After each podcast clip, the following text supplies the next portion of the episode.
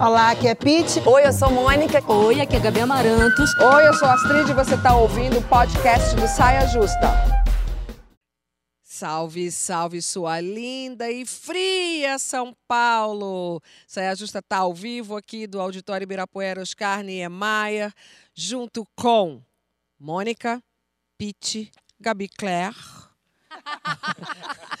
Nesse nosso pequeno multirão de calor humano para receber o jornalista e apresentador do programa É de Casa da Globo, Manuel Soares. Ê, Seja muito bem-vindo ao nosso sofá, irmão. Manuel. Obrigado, obrigado. Ele obrigado. veio de saia. De sair em homenagem ao programa A e gente queria combinar, mas a gente não conseguiu combinar. E mesmo assim deu certo, ó. Todas viu? as mulheres de calça Calça incrível, né? e o menino de saia. É sobre isso. Essa- ó, vou te falar, dar um toque. Que? A falecida Hebe Camargo, que Deus a tenha, fala, Sim. jamais fazer isso quando tá de saia, tá? Sim. Sempre assim.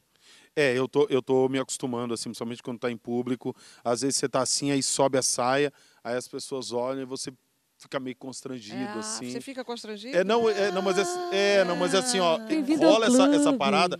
É uma experiência muito importante para os homens, assim, porque não tem o negócio do fetiche, você se sente realmente invadido, cara. Porque tem uma pessoa olhando pro teu corpo. Olhando pra onde não deve, Você sabe que a, que, que a gente é tão acostumada com isso que a gente falando a sa- saia sobe, a gente já faz assim natural. é, Já, já faz Pensa, parte. né? Já dá Já aquela- vai. Já faz É um parte. movimento, é é, um moto movimento automático, Não, só que- Voluntário. né? Ó, É, só para total. lembrar uma coisa muito importante, logo de cara no programa, essa semana a Lei Maria da Penha faz 15 anos Sim. e nos obriga sempre a olhar para a violência doméstica que nos cerca.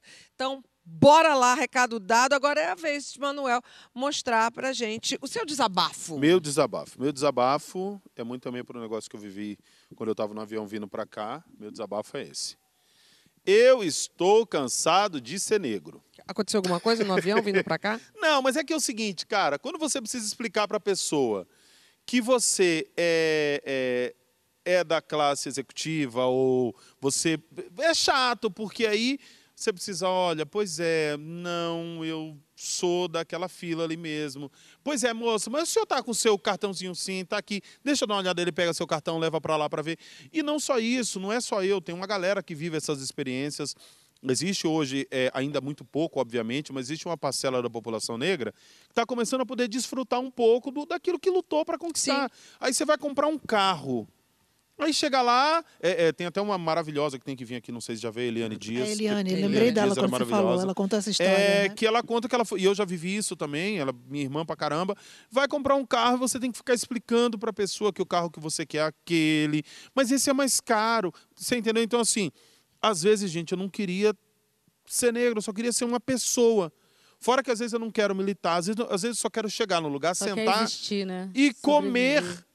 Então assim, de vez em quando ser negro nesse país cansa. Eu não tenho vergonha da minha conta, Agora, nada. tudo bem se te confundissem, né? Nunca acontece, mas com o jogador de futebol da, da, da Champions League, se confundissem com um jogador da NBA, com o dono Pra- do banco. Pra, assim, eu vou te dizer, para mim tá muito certo se você me confundir também com o reitor da USP, Pois se é, você me confundir como gerente de uma grande rede de hotéis. mas não é o caso. Entendeu? Então, Nunca- assim, é, é- é, de vez em quando, sinceramente, se eu pudesse, eu dava uma Michael Jacksada na minha vida só para relaxar um pouquinho, porque, olha, Super te às entendo, vezes enche a paciência, viu? Isso quando você está na área VIP também. Eu lembrei agora de uma situação que eu passei para eu explicar que sim, eu estou aqui na área VIP desse a, a sala, aquela sala que é Sim. especial do avião. Já Tipo, contamina. é, já- é, porque a gente olha também ao nosso redor e a gente não vê ninguém parecido com a gente, né? É, cara, e aí, eu- eu- não, e assim, é, é muito doido que a gente fala de quem tem uma estrutura de poder, mas já aconteceu, de eu, por exemplo, eu estar entrando num shopping, e aí, um pouco antes de entrar, assim, tinha uns moradores de rua. Aí passa o meu amigo branco, ele, tio, me dá um real. Aí passa o outro branquinho, ele, me ajuda, por favor, minha família. Aí passa ele, e aí, parceiro, fortalece o cara aí. Pode crer, a Ai, gente muito- ri, mas é foda. aí comigo ele acha que ele... Olha Não, a gente ri, mas é muito foda. É, cara, porque, tipo. Assim, a verdade é essa. Às vezes enche a paciência, entendeu? Mas vamos lá, né? Não vou ficar chorando. Vamos pitanga, lá, não. e você, para mandar bom sua mensagem, o seu desabafo, pode ser. Seja bem-vindo. A hashtag é Saia Justa no GNT. Agora vamos a um assunto que a gente quer muito conversar com o Manuel. Por cima do medo, coragem. A frase faz parte de um samba de roda. É o lema da vida dele. Um ensinamento que vem da mãe, Dona Ivanete. Aliás, Dona Ivanete mandou muito bem mandando o menino vir de saia. Ficou muito bem mesmo. Manuel Soares já chega entre nós com essa boa inspiração. A coragem, em alguns casos, não se revela no enfrentamento, mas na decisão de seguir adiante com medo e tudo. Em outros momentos, se for preciso, a coragem está em um pedido de ajuda ou na mudança do rumo daquela história. Então, Manuel, Parabéns, leva mesmo o nosso beijo para dona Ivanete, que é uma mãe maravilhosa. Mas me diz aí, em que situações na sua vida você já se valeu do uso desse ensinamento, dessa frase? Cara, é, a Dona Ivanete, ela, é, eu espero que vocês tenham o prazer de conhecer. É uma negona que tem um dread maior que o meu. Ó. É, e o dread dela é muito doido porque ela não faz, o dread dela vem sozinho. É, eu sou, sou devoto dela. Minha mãe nasceu no dia 10 de dezembro, que é o dia dos direitos humanos, é, e ela tira a gente da Bahia em 1988, que é o ano da Constituinte. E para ela tirar a gente da Bahia, ela espalhou as nossas roupas em sacolas de supermercado na casa das vizinhas e saiu como se fosse para um congresso da igreja. Então, assim, é, quando não se falava ainda em Lei Maria da Penha, quando não se falava no feminismo negro, ela já teve uma postura muito doida naquele cenário que ela vivia, da boca do Rio na Bahia, que você imagina que nos anos 80 era muito pior do que é hoje, né? É, e aí, cara, eu, eu quando olho para ela hoje, que é uma ativista social no Rio Grande do Sul, é uma das coordenadoras da Central Única das Favelas, eu tento tirar, vou fazer um apelo agora que eu estou aqui. Mãe, vamos sair dessa quebrada? Eu- vocês não estão entendendo. Eu falo para ela, mãe, vamos alugar um apartamento, eu compro um apartamento para a senhora. Ela não quer sair daquele morro de jeito nenhum. E quando eu falo tirar ela do morro, o morro inteiro se volta contra mim. Porque lá no morro que ela mora, eu sou o filho da Dona Ivanete, ela não sou o Manuel da Globo. Isso é muito bom. E ela sempre é, disse para mim: olha, você precisa é, amadurecer a sua coragem. E eu entendia que coragem era não ter medo. Mas tem alguns medos que eles não vão sair. E que eu não vou ter tempo de tirá-los. Cara, é, a primeira coisa é esse medo absurdo que eu tenho de morrer. Isso é uma coisa que me acompanha desde cedo um medo, sabe? É, até hoje, quando eu escrevo textos, eu é, é, escrevo textos para que meus filhos possam ver, ver o que o papai pensa e tal. E ela dizia: olha, independente desse seu medo, vai fazer o que tem que fazer. É, é, eu tenho um medo muito, mas muito grande de errar. Eu sou um cara que eu me cobro muito, né? Eu sou o primeiro da minha família numa série de coisas da minha vida, então eu fico o tempo todo me exigindo, me cutucando, me policiando. Sou extremamente perfeccionista.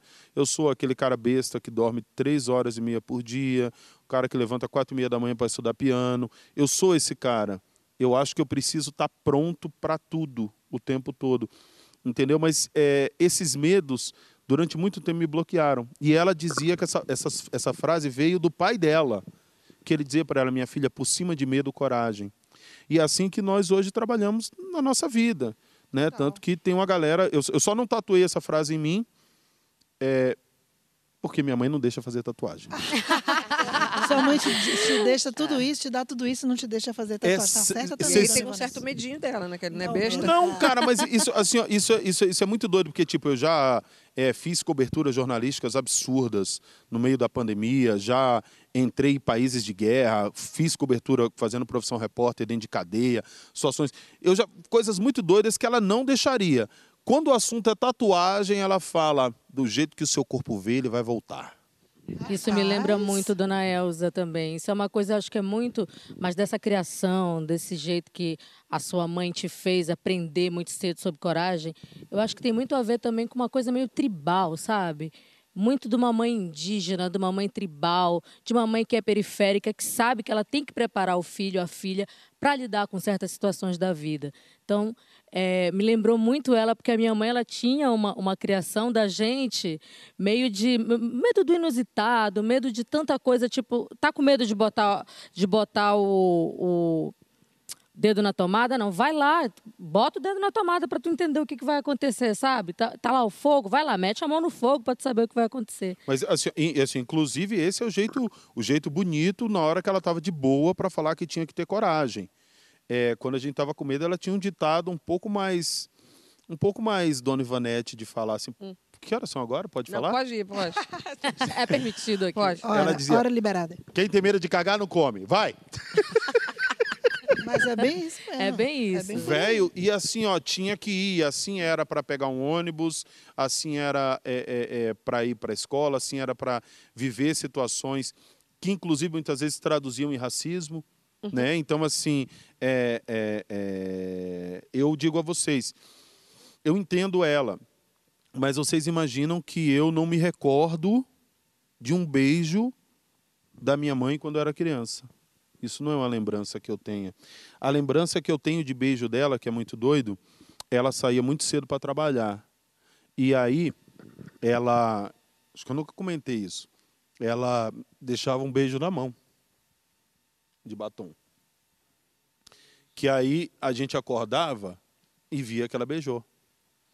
Entendeu? Então, assim, é, é, é muito cruel quando uma estrutura social inclusive tem que obrigar a mãe a não demonstrar muito carinho.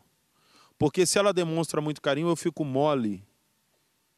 Eu demonstro o sentimento. E se eu demonstrar sentimento, no território que a gente vivia, o sentimento no meio daquele contexto, fora da porta da minha casa, era fraqueza. E uma fraqueza que podia me custar muito caro.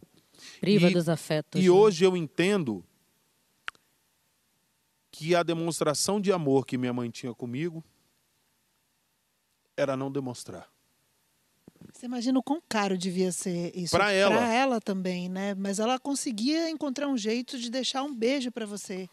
De alguma forma, ela deixou uma marca ali é. que ficou, ficou Era na essa sua tatuagem alma. que eu faria, de um beijo na mão. Olha essa, essa eu acho que está liberada. Essa, essa tatuagem tá eu acho que está. Então, então eu, eu, hoje, hoje, hoje, quando ela fala por cima de medo coragem, eu entendo que eu não sei se ela estava dizendo aquilo para mim ou para ela. Sim. Faz entendeu? Sentido. Mas eu sei que ela hoje fez isso ecoar na eternidade e hoje isso é um lema da nossa família. Retroalimenta também. É, né? porque você fica vivendo aquilo, respirando aquilo. É, eu tenho um. Assim, ó, não é porque é minha mãe, não é porque eu saí da barriga dela, mas eu acho que eu tive a alegria de vir da barriga de um dos seres mais iluminados desse planeta. Você entendeu? Assim, eu, eu tenho a esperança de que o mundo um dia entenda o que eu estou falando. Com porque certeza. ela é eu já estou com a esperança de um dia é. ir a Porto Alegre conhecê-la. Né? Não, já Bem, queremos quero todos. Conhecer já já pensei ela vir aqui no Saia, gente, pra gente abater um papo eu quero com ela. Quero conhecer o trabalho dela, a comunidade é. que ela vive. É, tudo isso. Tudo já, isso. já nos inspira. E, e, e assim, ó, é, é, para nós é doido que ela morava na Chapada Diamantina, mas nós somos descendentes de Palmares, né, diretos. Foi feita uma pesquisa agora na família, a gente descende do quilombo de Palmares. E aí eu consigo entender o que é aquela nega, né? Aí porque assim. Faz sentido. É, é, é, ela é a pessoa que entra na, na, na, na, Porque a gente mora numa quebrada e, obviamente, tem bocas de tráfico. Ela tá passando na boca, os caras lá estão lá queimando baseado lá, de arma na mão. Quando ela passa, ele. Oi, tia! Tudo bom, tia? e ela olha. Pode soltar o baixo. Ah, tia, tá bom. Não, tia, tá tudo certinho aqui, tia. Ninguém tá esculachando ninguém aqui, não, tia. Tá tudo certo. Ela tá bom, meu filho. É isso. Ela está acostumada com uma realidade muito diferente, muito presente na vida de muitos brasileiros, é. de muitas brasileiras. A e famosa é muito mãe natural coragem. essa, essa, essa, essa, essa liderança, né? Nesse contexto, que às vezes o que eu porra, quando às vezes eu preciso me impor dentro de uma quebrada, você dá aquela sofada de, de peito, dá aquela entonada na voz e tal, não sei o quê. Ela não, ela só chega, para, as coisas se organizam. Autoridade é natural. liderança, gente, liderança, Eu quero liderança. perguntar para vocês qual é o medo que vocês têm hoje, mas antes eu vou botar mais uma na roda, que é ser destemida. Nossa Jute Jute tem coragem para dar, vender ela não vende mais nada, porque ela se desapegou dessas paradas de vender. Ela tem coragem para dar e trocar. Olha só.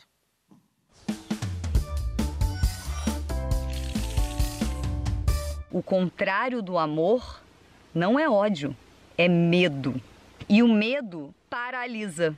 Quando eu fui viajar sozinha de carro pelo Brasil, isso ficou escancarado. A primeira coisa que falava-se era sobre medo. Medo desde medo de esquartejamento até tipo assim, ficar sem gasolina na estrada ou acabar com a minha carreira. Sei lá, sabe? Ah, Recentemente fui visitar minha família depois de quase dois anos em Niterói. Até que minha tia Magali veio falar de uma notícia que um urso entrou na casa de alguém no Canadá e, e destruiu sei lá o quê. E aí ela falou: Eu tenho pavor de urso. Aí eu falei, tia Magali, quando você viu um urso? Quando você esteve com um urso? Aí ela falou, no zoológico uma vez. Eu falei, mas que horas que você desenvolveu esse medo de urso?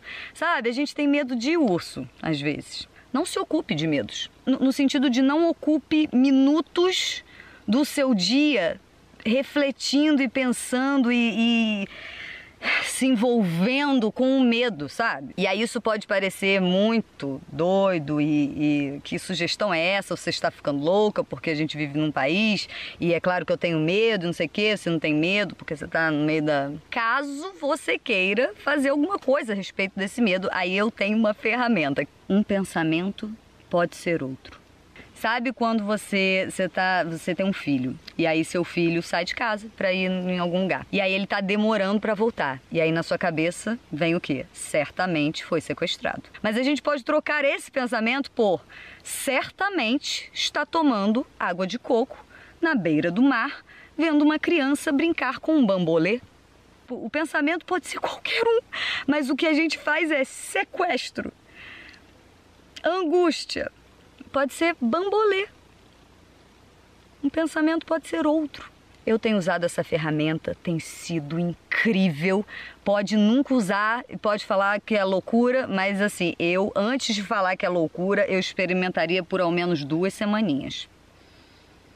Veio um pensamento que é claramente baseado no medo, você fala assim: não, esse pensamento pode ser outro. Quero um pensamento baseado em amor. Bambolê. Bambolê. Eu tô- já tô pensando aqui no bambolê. Bambolê. Vai, amiga. Não, eu me identifiquei porque eu fiquei. é, tem uma frase que tem a ver com isso, que o medo do sofrimento, muitas vezes, é maior do que o sofrimento em si. E eu acho que só quem sofre algum tipo de angústia, e aí questões da cabeça mesmo de cada um, ou quem está em situações socialmente vulneráveis, como você acabou de falar, é que já tem esse medo do sofrimento antes dele acontecer. Então, às vezes, a gente perde tempo pensando numa coisa que nem vai rolar. Tipo isso, medo de urso. Não, urso, que urso, gente? Não vai ter E urso que, que no você Brasil. faz? Você faz alguma coisa? Porque eu chego a sacudir a cabeça. Às vezes, eu pra tirar não, aquele pensamento peraí, da minha tem cabeça. milhões de coisas que dá para fazer. Agora não é tão simples assim. Juro, Mônica, quando É. passa alguma coisa muito ruim na minha Não, cabeça, eu eu, não chego tô- a fazer assim, ó. Eu não tô aguentando Não, quando não é é que você simples. desenvolveu esse medo de urso. Ela é muito figura. Amor, eu só vejo urso, eu saio correndo na hora também, é fuga. Porque também, no medo, ou você, ou você luta ou você foge, né? Cachorro, eu fugiria com na hora. certeza, Mas né, no zoológico, Entendeu? Eu gente, de tá cara com o leão. Você vai jaula. fazer o quê? Encarar o leão, eu sou corajosa? Eu vou Mas fugir. tá no bah, vou zoológico. fugir Até de cachorro você tá correndo, né? Até de cachorro eu tô correndo, entendeu? Imagina. Vai gastar tempo pensando num medo que não existe, É. aqui, agora, Mas é palpável. verdade, você fica com medo do Enjaulado, medo. né? É isso. Eu- Isso às vezes nos paralisa. Sim. Medo de Porque tem amar. esse medo, medo de amar. Foi profundo agora você, hein? É. Eita, Pois é, já lá tô, onde já esse medo de adiantando Amor, a é porque o pergunta. medo da lista, a gente lista os medos. Então começa a listar aí. Do que, que você tem medo agora, Mônica? Que isso, eu tenho muito medo. Porque os medos vão mudando, eu Não, acho. né? Tem, tem uns que vão embora, né? Tem uns que permanecem, tem outros que chegam forte. É, tem uns que permanecem íntegros, né, gente? Íntegros, assim. O seu qual é? Cara, eu tenho medo a vida inteira de entrar na minha conta. De olhar minha conta, o saldo do banco. É um trauma, tô falando sério. Mesmo ganhando dinheiro. Mônica tá enxergando aqui, ó. Astrid, Bem-vinda você tá me mesmo ganhando Agora. dinheiro. Eu tenho um trauma de, de cheque especial, não sei o que, que é. Eu tenho vários medos. Eu tenho esse medo, eu tenho medo de. Entregou a geração agora. Eu tenho medo de cheque especial. Entreguei, velha. Entendeu? Mas ainda existe cheque especial. Para Eu com tenho isso. medo. Ô, ô, Mas na minha existe época de cheque. dureza era cheque especial, tipo, todo vermelho. Anos 80 Entendeu? demais. Anos 80, 90 também. Estendeu. Também, também. cheque especial estendeu. Eu tenho medo de perder a minha, é, a minha, meu entusiasmo para a vida. Sabe essa, sabe essa curiosidade que eu tenho? É uma alegria de vida que eu tenho, que é uma coisa que, que, a, que a minha criança tinha, e que, que as crianças têm, e que eu tenho na minha vida. Eu tenho medo de perder isso. Eu tenho medo de trocar de celular e perder todas as minhas conversas com o Paulo Gustavo. Eu tenho medo de ficar doente e perder minha autonomia. Eu tenho muitos medos. Só que é o seguinte: eu trabalho a minha cabeça, eu não deixo os medos decidirem minha vida. Entendeu? Eu, de, eu não deixo os medos me paralisarem. Porque é, é aquilo que você estava falando. Como é que é? Você tem Você- medo de cagar? Como é que é? Comer? Quem, assim, ó, quem tem medo de cagar, não come. Quem tem medo de cagar não come. É tipo isso, amor. Medo a gente tem. Só que a gente tem que ir com Gente. medo mesmo. A gente não vai deixar de ter medo nunca. Essa A frase... gente tem com medo mesmo, entendeu? Não, então mas eu assim, ó, acho que- é- é, assim, eu tenho, eu, assim, eu tenho uma muito doida que, por exemplo, eu não tomo água à noite. Eu Com tenho medo de fazer xixi na cama. xixi. Não, não. Assim, ó, o meu medo. Gente, Ah. eu não vou contar isso na televisão. Mas Ah. o, o meu medo é que tem uma barata e eu bebo a barata na água. Gente, Ei. por que vai ter uma barata nessa eu sei, mas eu assim, já eu passei penso Bota um real. paninho em cima do Eu copo, já- eu já- filho. eu- eu- Moringa, assim, eu- o copo virado para baixo. Eu já tentei fazer. Eu já assim, o que eu isso, tenho tentado Manuel. fazer é colocar a Esse garrafinha. medo foi invalidado aqui pela gente. Não, Não, como não, não, gente? não, Imagina, não. não. Não, Gente, eu mas isso você Medo de por bebe- pegar uma água e ter uma barata. Eu já tomei água com barata. Aí, ó, tá, Tá vendo que eu não tô louco? Mas então, aí ok, aconteceu. de madrugada. Aconteceu. Entrou na minha aí você garrafa. não vira assim, ó. Na Vira o garrafa? Copo na garrafa. Na garrafa, e aí eu fui virar o copo e comecei a sentir aquela Ah, anteninha. não! Diz que tô contando, Jesus! esse medo é real. Eu tenho muito Esse medo medo, é real. gente. Não, não, gente. Bom, vamos lá. Agora, esse, esse já, já passou esse. Agora vem dos medos de agora. Do que, que você tem medo hoje? Gente, eu sou muito medrosa. Além da E barata. as pessoas acham que eu sou a pessoa mais corajosa. Achava. Ela veio lá do Pará, essa mulher fez isso, fez Mas aquilo. Eu eu sou medrosa pra caramba. Mata onça, nada com cobra, não, boto, aquela- a porra toda boca, lá. a porra toda. Aquela frase maravilhosa de Nelson Mandela. A coragem não é a ausência do medo, mas é o triunfo sobre ele. É muito sobre isso, sabe? Então começa a listar aí. Eu tenho muito medo de perder a memória. Sabe? Amor, entra na menopausa, espera a Amor, pois menopausa. é. Eu tenho muito medo de perder a Memória memória. já foi. Eu tenho muito medo de perder pessoas queridas, pessoas próximas, pessoas que eu amo. Eu sempre tive, desde criança, eu lembro que a minha mãe, minha mãe roncava pra caramba. Quando ela não ron, tava roncando, eu corria pra pegar no coração dela pra ver se ela tava respirando. Tanto medo que eu tinha de perder Você a minha criança? mãe. E Criança, eu corria, porque a gente morava, era, uma- era um cubículo só, todo mundo Sim. dormindo um por cima do outro. A mamãe parava de roncar e ela, tá respirando, mãe? Botava a mão para ver se ela estava respirando, de tanto medo que eu tinha de perder. E essa pandemia trouxe muito essa reflexão sobre o medo de perder o outro, né? Sim. Quantas pessoas aqui a gente não perdeu e a gente viu indo embora. Eu, quando a Pete estava falando essa história, que eu pensei no medo de, medo de amar, eu fiquei com muito tempo com medo de amar. Eu vim me abrir pro amor depois da maternidade. Porque eu demorei para ser mãe, inclusive por causa disso. Eu tinha medo. Como é que eu vou amar essa pessoa? Essa pessoa vai ser dependente de mim. E, se e quando essa pessoa for embora, como é que eu vou viver sem ela? Então a maternidade me fortaleceu muito para lidar com esses medos. E é muito sobre isso. Pra- Se eu fosse atleta olímpica, eu não sei se eu ia ter coragem para uma Olimpíada. Agora você vê gente. que interessante isso que a Gabi tá falando, né? Os nossos medos, a gente, a gente se entende muito através dos nossos medos, né? Os Autoconhecimento. nossos né? medos não são assim, né? Eles vão, eles vão nos guiando um pouco. Esse medo de amar, claro, eu É. também tenho. São tantas histórias mal sucedidas ou dores de amor que você fica com medo de sentir aquela dor de novo. Olha só, o, o medo, o medo é isso aí mesmo, porque eu acho que o medo é um quando a gente olha para os nossos medos, a gente se conhece, é um fator de autoconhecimento muito grande. Porque, por exemplo, eu tenho muito medo do inusitado, do que eu não posso controlar. E eu já percebi várias vezes em conversa em terapia, não sei o que, falar, cara, tudo que eu não posso controlar, que eu sinto que está fora do, do meu poder de decisão, me deixa cabreira sabe? Então é um fator de autoconhecimento muito grande, porque os nossos medos eles fazem a gente olhar para o que nos é profundamente desagradável, para o que nos é profundamente incômodo, como a barata na sua garrafa, por exemplo. Com uma barata na minha garrafa. Mas o Qual que... mais, Manuel? Porque a tua lista estava boa. Não, assim, ó, é, tem um. Eu, obviamente, acordar e ver se os filhos estão respirando, isso é básico. Básico. É, A gente Quando são crianças, ver. Mas é muito doido, assim. Eu tive um medo absurdo da paternidade. Um medo absurdo da paternidade.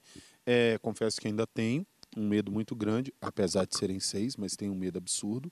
É, mas dá pra ver que eu enfrento meu medo, né, Eu ia gente? dizer, imagina se não tivesse. Imagina né? se não. É. Eu parei na primeira, tô aqui assim, ó, pianinho, Eu tô também, pianinho. amiga. Não, mas é, é, assim, ó, é, é, é, é doido porque nós somos ensinados, nós homens brasileiros, fomos ensinados que filho é problema. Porque, assim, ó, é, sinceramente, eu, assim, ó, é, é, é, eu não sei se vocês sabem como é quando o homem conta na roda de amigos que vai ser pai. A gente vai saber sobre isso no bloco específico para isso. Eu ia contar. Você é um homem de televisão, sabe que eu preciso ir. Arroz, teu arroz. É que- doido, doido é que tinha Posso falar um coisas. medo que Ah, eu boa, Astrid, conta um tinha? seu Eu sou aí. tida como uma pessoa muito corajosa. Mas é, também. Porque eu tenho meus medos e eu vou com medo mesmo. Todas. A- Sim. Até para fazer um evento fora o Saia Justa. Mas Uhum. se a gente for fazer um Saia Justa, é, como fizemos tantos em Porto Alegre, Brasília, Belo Horizonte, dá um medinho. A gente falou do Porque eu- palco eu, hoje, eu, né, Eu Mônica? vejo o medo também como respeito a algumas situações. Mas esse mês passado me caiu um novo medo, que é o medo de entregar o meu filho para o mundo. Eu não vou estar ao lado dele o tempo todo para defender ele desse mundo aí que tua mãe te criou para ser um guerreiro. E quando você fala que você criou um- os seus filhos meninos para serem guerreiros e que você hoje sabe que não é por aí, porque até semana passada eu falei, agora comigo vai ser Pantera Negra, vai ser tiro, porrada e bomba pra cima de mim. Puta, com você eu aprendi que eu tenho que mudar esse medo de lugar e ir para um outro lugar, que eu acho que você também vai falar no próximo bloco. Mas a gente vai falar agora de Olimpíada. Assunto que, ó, vou te falar. Meu Deus, a gente só esse quer programa falar. hoje. A gente quer Ela- falar. a reunião foi dificílima. Elas só querem falar de Olimpíada, tá tudo obcecada. Imagino que ele também. A gente está na última semana dos Jogos Olímpicos de Tóquio, um encontro maravilhoso que atravessa os tempos em busca da perfeição, dos melhores resultados de desempenho humano nos esportes. Os Jogos do Japão estão revelando que, além de testar os limites do corpo, precisamos também observar os limites da mente. É por isso que a gente estava falando tanto de coragem. Uma novidade olímpica que deve ser incorporada daqui por diante com mais veemência nos treinamentos dos atletas. O Caio Braz, nosso correspondente, nota 10, menino de ouro, continua em toque e vai mostrar para a gente alguns momentos de pura coragem acima do medo. Oi, saias, tudo bem com vocês? Hoje eu vim para um templo, porque hoje a gente vai falar de saúde mental. Já que vocês estão aí no estúdio conversando sobre medo e coragem, eu trago as minhas colaborações também direto da capital japonesa das Olimpíadas de Tóquio 2020.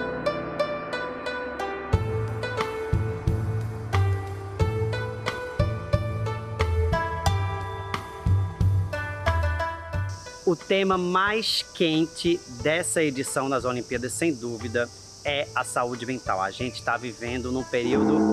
Oh! Vocês devem ter acompanhado aí a existência da multicampeã Simone Biles na véspera da prova de ginástica. Isso, assim, acendeu a discussão de uma maneira muito importante, porque se a gente tem uma mega campeã passando por problemas de saúde mental, imagina o que está acontecendo conosco, meros mortais, né? I say um, put mental health first because if you don't, Minha saúde mental é prioridade. Não vejo problema em desistir de competições para focar em você. Isso mostra força and como competidora e como pessoa. how strong of a competitor and person that you really are. Enfim, a Simone não conseguiu competir e no final das contas isso acabou criando uma grande revolução da empatia para se falar, assim como vocês estão aí no estúdio, de medo e coragem, né? Enquanto há muita gente conservadora no esporte que fala que você tem que se esforçar e ir até o fim e passar por cima de tudo, que também é um pensamento resiliente, tem gente que fala assim, não, a gente está vindo de uma pandemia, ainda estamos passando por ela, a vida não está nada fácil, saúde mental é uma prioridade, sim. Eu acho que o fato dela ter saído não foi nada negativo. É, as pessoas têm que entender que o atleta não é um robô, ele é um humano. Então, é, a decisão que ela tomou foi a coisa mais sábia que ela pôde fazer por ela, não foi nem pelos outros. Porque não se brinca com a cabeça, sabe? Eu trabalho muito com a minha psicóloga por causa disso. Hoje eu sou uma atleta diferente justamente pela cabeça que eu tenho. Inicialmente você não sabe que você precisa de ajuda, né? Inicialmente você tá só triste com alguma coisa e depois a coisa vai se prolongando. Então é importante ter gente que, que gosta de você em volta, é importante você ser aberto e é importante você aprender a dar nome aos sentimentos. Né? Eu pelo menos acredito que você não tem que trancar nenhum tipo de sentimento para fora. Medo é normal, ficar nervoso é normal, tristeza é normal, raiva é normal. Você criar intimidade com seus sentimentos e um deles sendo medo também é algo que você vai ter momentos de medo e você vai ter momentos de coragem. Né?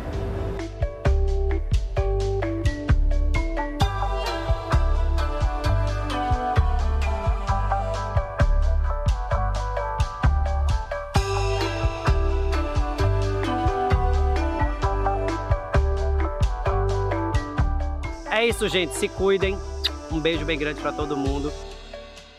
Ó, o Beijo, Caio mal Caio. começava a pensar que ia descansar, né? Porque tá, é, é puxado, né? É, quando a Baiana, a gente vai dar uma atualizada no que aconteceu. A Baiana, foda, Marcela, Ana Marcela, ganhou ouro nos 10 quilômetros em mar aberto. O Alisson ficou com o bronze nos 400 metros com barreira. O Thiago Braz levou o bronze também no salto com vara. Yes. A Martine Care- e a Carena, ouro na vela. Essa família aí, de que quando nasce já joga no mar. Se- Olha, se, gente. se voltar, é Grael. Se não voltar, é Grael. E, e- e teve também o bronze do Abner Teixeira na categoria peso pesado. Agora a gente tem que torcer ainda para muita coisa. Vôlei masculino. Fiquei puta que não vi o vôlei feminino hoje, porque aquela reunião se estendeu demais hoje. e a gente perdeu um jogaço. É mesmo. Né? De virada. A gente tem que torcer pro Herbert e Bia no boxe e pro Darlan Romani do arremesso de peso. Se esqueci algum, me desculpe, porque a Enel tá, cagou com a luz no Morumbi, eu não tô vendo mais nada. no próximo bloco. Eu sou sincera, né? Amo! Eu tinha gente. que meter essa, porque tá demais. porque- Quatro é. dias sem luz de noite. No próximo bloco, a gente continua aqui com o Manuel. A gente ainda vai falar de Olimpíada. Vai ter uma pergunta aqui Tá, que eu é queria que falar de esporte vocês seriam? Que atleta olímpico, que, que, que, que jogo olímpico vocês iriam entrar? Já falei, a Mônica é vôlei, ela não vai ter chance Tadinha, de deixa ela escolher. outra Oh. Não, não vou deixar. Deus, que A gente continua então com o Manuel e no próximo bloco a gente então vai falar de cuidar dos filhos. E aí, você é um pai fora da caixinha? Responda no próximo bloco. A gente volta já.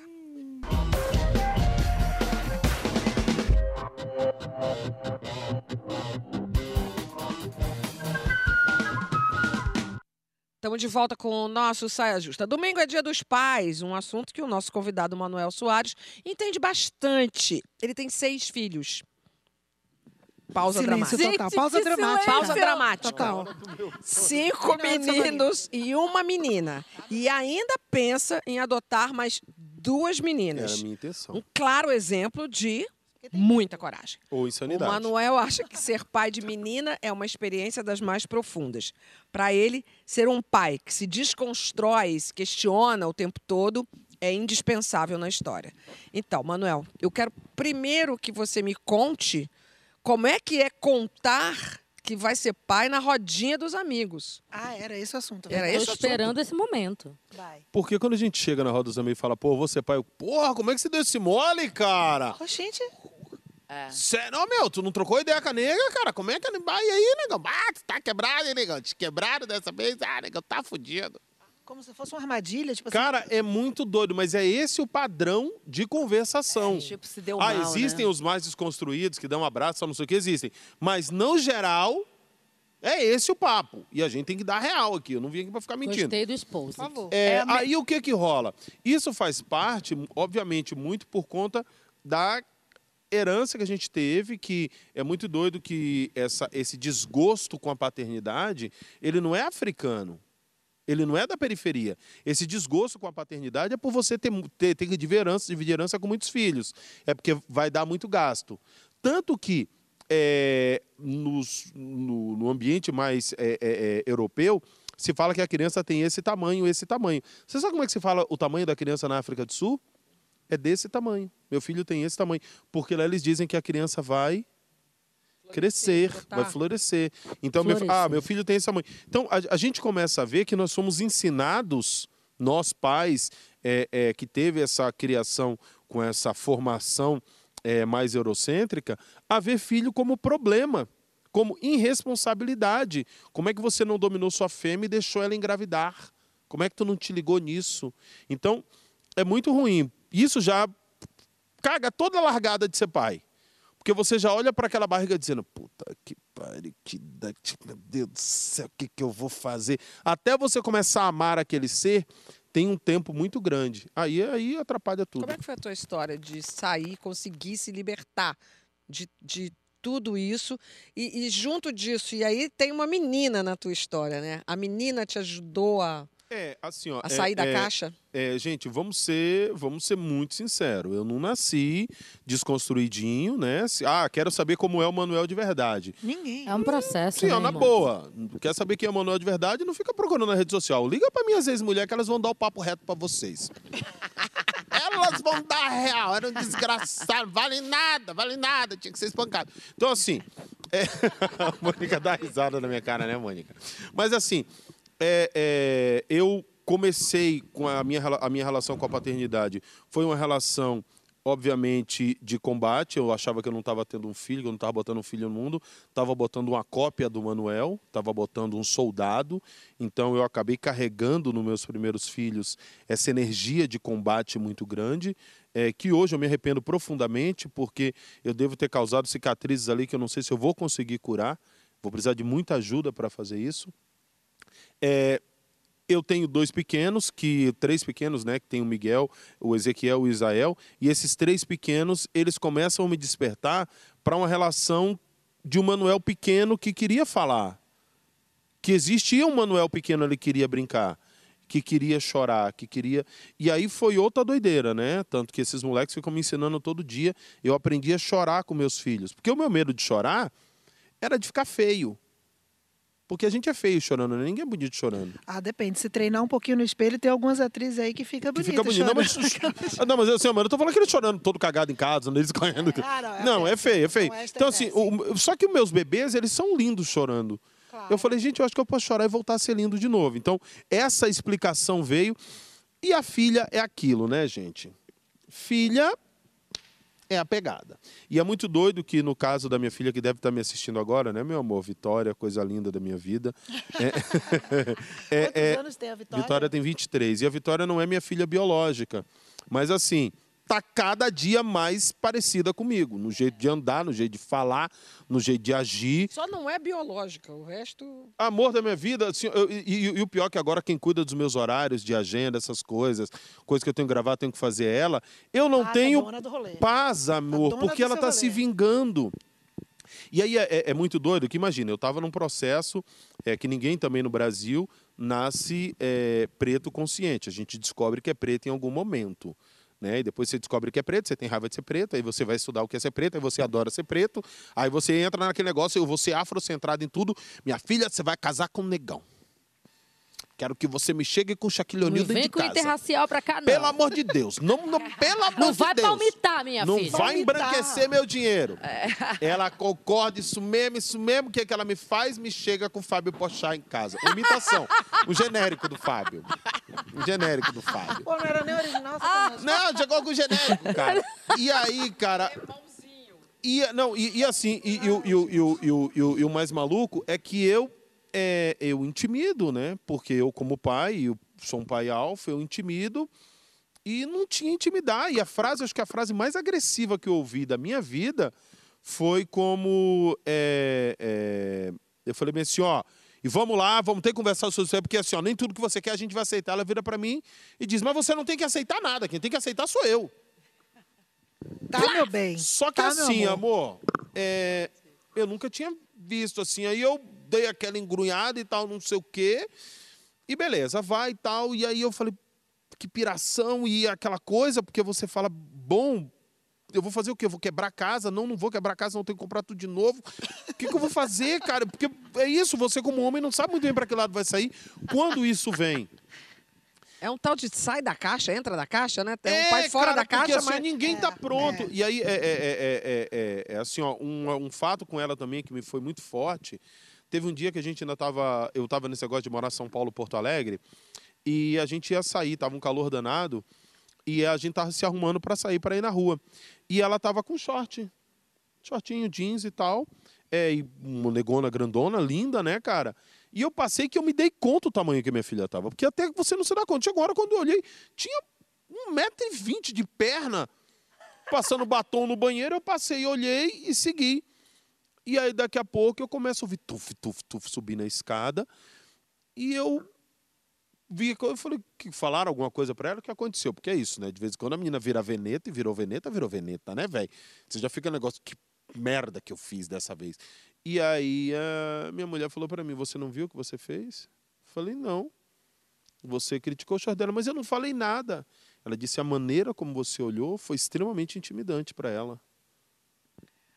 E aí né? eu voltei lá e falei, filha, né? bota a bodega do short, tá tudo tranquilo, ela não vou botar nada. E não botou e saiu de calça e eu falei, cara, eu preciso ver esse meu jeito de olhar. Cara, mas como é que você higieniza o seu olhar?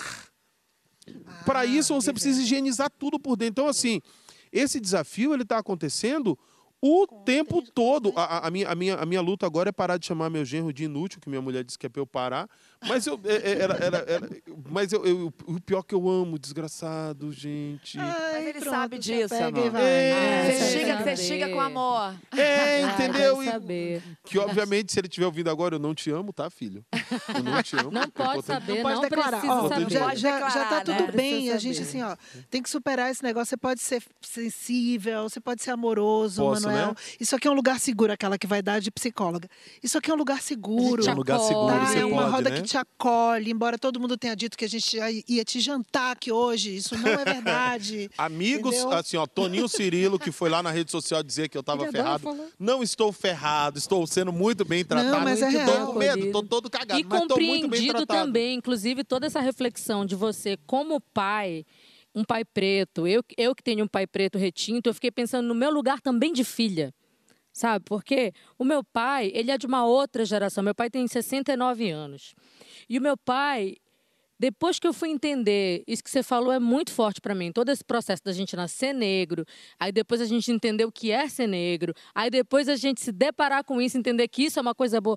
Todo o racismo que meu pai sofreu, toda a ausência que ele teve na minha infância, que eu julgava, cara, hoje eu compreendo totalmente como filha, porque meu pai aos 13 anos, ele foi obrigado a se tornar pai, porque ele perdeu o pai dele e ele era o menino mais velho de uma escadinha de 10 irmãos. Então teve que virar, perder o pai, veio do, veio do interior do Pará, remando numa canoa cinco dias para chegar na capital para vender uma, uma vaza de açaí, uma lata de açaí que a gente chama, para poder voltar. Então ele perdeu toda a infância dele, uma criança de 13 anos. E aí, quando ele foi pai, ele teve atitudes que eu julgava muito e hoje, entendendo toda essa parada da paternidade e dessa ausência de afeto, de você não poder demonstrar certas coisas e desse general que você tem que ser, eu compreendo muito o seu Conrado e eu digo para ele todo dia que eu o amo, porque é muito importante a gente desconstruir esse lugar da paternidade, mas a gente como filho também desses pais que são dessa outra geração, a gente dá um desconto para a galera, porque é difícil. Eu vou é dizer, muito difícil. Gabi, vou dizer uma coisa. A gente também tem que desconstruir nós mulheres. Porque eu fiquei aqui pensando, esse lugar de- né, desse pai como autoridade, que é uma coisa que a gente herda, que a gente vê a maioria dos pais, é difícil você ver um pai cuidador. Eu, o meu pai, ele não, não era autoridade na minha casa, minha autoridade sempre foi minha mãe, mas também não era o cara que cu- cuidava dos estudos, se preocupava com a saúde, né? Esse cuidar está sempre ligado à mulher. E essa, essa narrativa, essa mudança dessa narrativa, claro que é uma coisa lenta, né? Então, nós mulheres também temos que ajudar. Porque eu fiquei pensando aqui agora, quando a minha filha era pequenininha, eu também não dava espaço para aquele pai cuidar. Eu lembro uma vez que a gente estava no Parque Laje, aí o pai da minha filha falou, vou aqui, eh, carrinho bebê. Aí falou, vou aqui passear. Aí eu falei assim, vai. Na hora que eu olho, ele tá debaixo do pé de jaca. Aí eu falei, a pessoa é sem noção, não viu que tem uma jaca lá em cima. Aí eu já fui, que nem garça, né? Já com aquela pernada de dois metros correndo. Você botou isso daí num filme? Aí, não, Você- essa não, da não jaca? da jaca. Mas Não, você é tem uma cena assim calçadão, no no filme. calçadão da Botei isso no calçadão que filme. Você não permite Não, botei- nem que o cara vá... Botei nos Homens São de É. Marte, botei nos Homens São de Marte na série aqui no GNT. É. E eu não botei da jaca, devia ter botado. Aí eu fui pra lá e falei: você tem noção que tem, você tá debaixo do pé de jaca, né? Pode queimar jaca e matar essa criança. Então, assim, deixa o pai ser. Eu lembro que eu fui pra praia com ele também, eu botei isso, porque isso era uma coisa presente na minha vida. Também de não dar espaço pra esse pai cuidar, entendeu? Mas é uma a gente mudança, foi, né? A gente foi pra praia, aí ele pegou a Júlia e foi pro mar e fez assim, ó, de costa pra onda. Amor, eu falei assim, amor, você tá de costa pra onda, né? E saí correndo e peguei a Júlia. Então, assim, claro que sem noção, né, amor? A onda ia quebrar na cabeça dele da criança. Nossa, mas tem que A confiar. pessoa fica. Mas era assim, só um caldinho. Ah, só um É, caldinho. Você só um perde, caldinho. Amor, você perde o bebê ali, ó. Não, imagina. O quê? O quê? Essa mudança de. Olha, Perde sim. essa, essa mudança de paradigma que você falou, Mônica, é muito importante, porque esse pai que Manuel está contando ser agora, e o pai que eu vejo que a minha filha tem, por exemplo, eu também sou mãe de menina, e eu também sou mãe de uma menina que está sendo criada para chegar para mim para dizer a mesma coisa que a sua te disse. Quer dizer assim, oi, não, peraí, eu, eu vou resolver certas coisas aqui sobre minha vida. Então já estou me preparando para isso. Mas esse pai que eu vejo agora, e como eu vejo muitos outros pais, como eu vejo Gerrit, como eu vejo. É diferente, eles têm uma outra noção de cuidado. É, essa herança que a gente tinha do pai, o cara que não podia demonstrar afeto, o cara que tinha que ser o durão, que tinha que prover, e a mãe que cuidava de todo o Você resto. acha que a gente ainda está no início dessa caminhada? Olha, aí? eu acho que sim, mas É, eu eu vejo isso acho. acontecendo mais do que antes. sim. Isso para Ah, mim já é bom. gente, peraí, peraí, peraí. Isso mas para mim já é muito Ah, bom. sei, Acontecer mais do que antes já Eu- é uma entendi, mas vitória. assim, O momento o- é agora. A gente tem que construir uma paternidade Incentivar, agora. incentivar agora para que no futuro a gente consiga ter essa paternidade Manuel que a fez gente uma sonha. questão aqui. Claro. É, mas é, é- é que assim, ó, vamos lá então. Primeiro, pai pobre, pai desgraçado da, da periferia preto. Vamos lá então. Porque assim, é muito difícil você abrir mão da sua autoridade paterna quando você tá lá no chão batido. Sim. Por quê? Eu já sou esculachado na rua pela polícia, sou esculachado dentro do ônibus pelo cobrador, sou esculachado pelo meu patrão. O único poder que eu tenho é o poder de ser o todo poderoso da minha casa. Quando eu chego dentro da minha casa, quando a minha filha me afronta, o único poder social que eu tinha era aquele. Que é diferente do pai um pouquinho estruturado financeiramente, que tem outros poderes, poderes e outros prazeres. Para esse homem que está lá, é muito mais difícil abrir mão de virar para a filha e dizer: filha, você está certo. Fora que não exercer a paternidade, ela é, é- é- é- acaba sendo só um sintoma de uma doença muito mais séria. Porque, por exemplo, eu tenho uma porrada de traumas que eu tô curando agora com meus filhos. Gente, eu não, eu não, eu não demonstrava amor, eu não chorava. é, é, a minha relação com a música era uma relação mais bélica, eu gostava de músicas mais agressivas. Agora, quando eu vou ouvir palavra cantada, quando eu vou ouvir Hora do Black com eles, eu, gente, eu choro ouvindo Mundo Bita. E choro. E tem mais uma coisa na sua história, desculpa te interromper. É, não é à toa que ele quer mais duas meninas. Que é o meu sonho. É, foi só, só pra, só pra, É. só pra botar assim três Para pontinhos. equilibrar mais ainda o Foi só jogo pra aí botar três rolê. pontinhos assim, assim, ó, ó. Segura aí mais duas meninas. Existe, Você assim, precisa mesmo. Assim, existe, existe, existe uma crítica em casa muito grande que tô, assim, ó, quando eu viro e falo, gente, eu queria pegar duas menininhas assim, trazer pra cá, não sei o quê.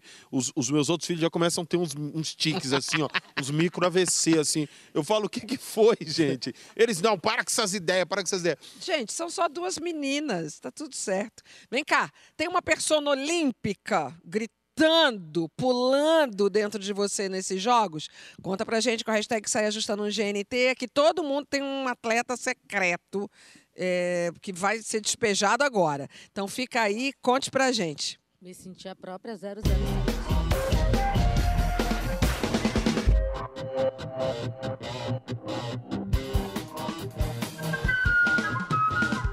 Estamos de volta com o nosso Saia Justa direto do auditório Ibirapuera, Oscar Niemeyer. Bom, nessa época de Jogos Olímpicos, todo mundo vira técnico de vários esportes, torcedor fanático. Cinco e meia da manhã, o Gabriel fica assim, não grita, mamãe, o vizinho vai acordar o vizinho. Eu Falei, o vizinho ainda tem que dormir com a Olimpíada, pelo amor de Deus.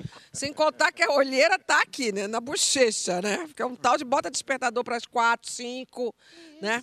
Um ciclo maravilhoso que, que se renova a cada quatro anos. Então, na saideira do nosso SAI, a gente quer saber se você pudesse escolher qual esporte você gostaria de chamar de seu. Primeiro, Caio, claro, nosso, o nosso correspondente olímpico de ouro, começa a rodada. Oi, gente! Meu esporte olímpico dos sonhos, sem dúvidas, é o vôlei. Então eu fico vendo o vôlei, principalmente essa energia olímpica que o vôlei já tem, que é incrível. E tá num time com um montão de gente que eu acho que também faz uma diferença incrível. Fora que o brasileiro é louco por vôlei, né? Acho que esse seria o meu esporte olímpico. Mas eu ia precisar de pelo menos uns 40 centímetros a mais de altura. Tá vendo? Você tá vendo? Geralmente, o esporte que a gente sonha não tem a ver com o nosso tipo. Pois então, é. o seu não é vôlei? O meu queria ser Rebeca, mas não clinca. Entendeu? Com a minha altura. Então eu tô pra salto em vara mesmo, vôlei. entendeu? Eu tô pra isso. Salto em vara Não, é bom, assim, amiga. eu tô pra vara. O isso. sonho, vamos, coraçãozinho. O coraçãozinho é, é, é ginástica olímpica, Ginástica ou então artística. ó, é, ginástica artística, Terminar ou, fazendo pá. ou da piscina, botando a perna pra fora, passa o filme de Hollywood, acho lindo. Entendeu? é nado, mesmo. mas eu não tenho tipo pra isso, O amor. nado acho que dá, o nado Eu ia... sincronizado. Não dá, amor. Não tem equilíbrio até pra virar isso. uma cambalhota inteira. É, Todo mundo já virou, fiquei pra trás. Entendi. Na cambalhota, entendeu? Entendi, entendi. Então eu tenho que me adaptar ao que é meu tipo físico. Entendi. Eu vou Compreendi. no vôlei. Gabi, não se apega nessas paradas de tipo físico. Vai, você. Você é minha ginasta Eu sei que no olímpica. imaginário popular eu já sou a Rebeca com aquele colã todo cheio de Sim. Swarovski, muitos Te vejo ali. Gabi, total. Não, no imaginário popular. Mas eu, gosto, eu, eu sou louca por handball. Adoro, eu jogava amo, muito na inclusive, escola. eu joguei no Pará handball, mas aí depois a música foi me levando. E aí, mas eu amo handball. Perdemos uma atleta. Amo, amo. Não, mas ganhamos uma cantora, uma artista. boa. Isso é verdade. E uma torcedora. Não, você é das que tá acordando, bota despertador. Amor, ainda bota um açaí, um brigadeiro, um- vários negócios lá, comida, pipoca pra assistir. ficar acordada. ficar assistindo. E café. Pete, Ai, gente, eu tenho um filho pequeno, não consigo assistir ali. Eu tenho que dormir de noite. A bicha Ai, acorda amiga, cedo. já passei dessa fase. É. Olha só, eu, eu, meu sonho mesmo de guria era fazer ginástica olímpica. Inclusive, eu ganhei uma bolsa para fazer natação, porque eu não tinha grana para pagar nenhum nem outro. E eu tinha que passar pelas meninas fazendo ginástica olímpica ali no Salesiano, ali em Salvador.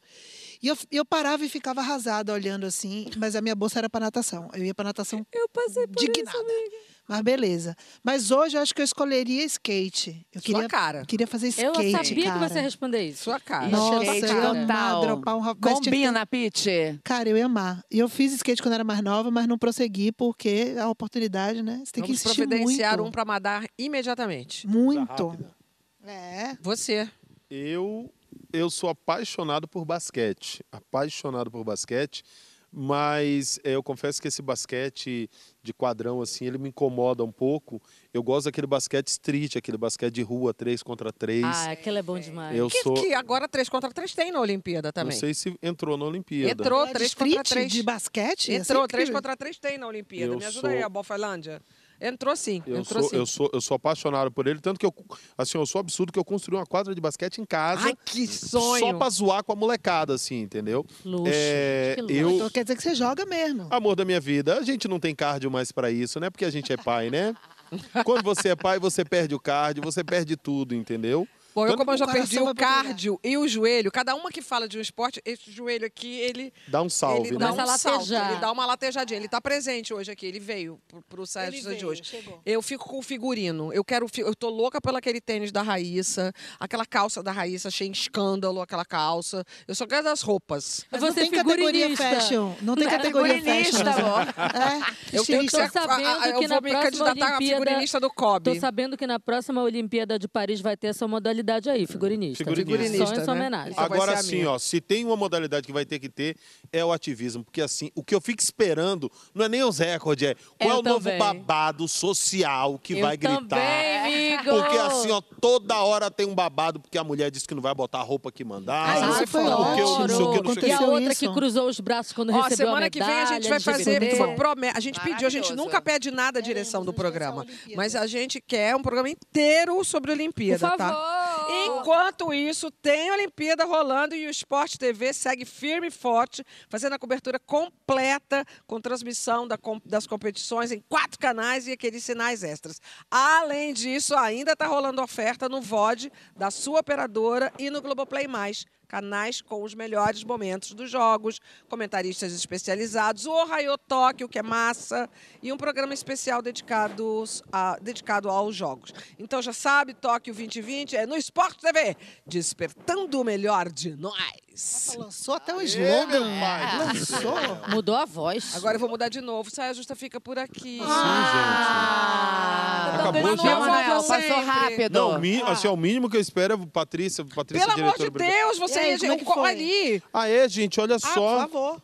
Gente, olha só, eu trouxe o meu livro. Calma, que ainda tem uma coisa. Ó, Ele tem um um, pra cada um, Manuel passa aí. Soares, para meu amigo branco. Uma pala rapidinha. Olha eu como é que tô. livro para o meu amigo branco é um livro carinhoso Aqui, que eu fiz tá para ajudar pessoas de pele clara que não querem mais ficar pagando mico e sacaneando gente preta. Então tá aí. É, a, a gente última fez. vez eu tentei dar escravidão para uma moça. Eu comecei a aceitou. Talvez ler. esse mais pequenininho. É, ela esse, porque assim, as pessoas, infelizmente, aquelas pessoas não querem ler muito sobre o tema. Mas é um livro bem objetivo, escrevi com muito carinho nessa nessa pandemia. E É, a capa é linda, tá? tá É nas linda. plataformas aí, Eu quem quiser buscar. esse livro, eu comecei a ler. Entendeu? Tomara que vocês gostem. Beijo Muito pra obrigada, dona. Ivanete. Muito obrigada. Pra filharada. Feliz dia dos Alex, pais. Beijo Vitória, pros manos lá do. Do- foi, a, foi a manaiada do É de Ezequiel, casa que Israel. ficou falando que a gente era braba, nananã. Não, Foi o povo ficar falando não é nada, gente. É um amor, eu adorei, entendeu? Elas, é, ó, só não sento no colo porque tá na pandemia, Tá na pandemia. não podemos abraçar. Obrigada pela companhia.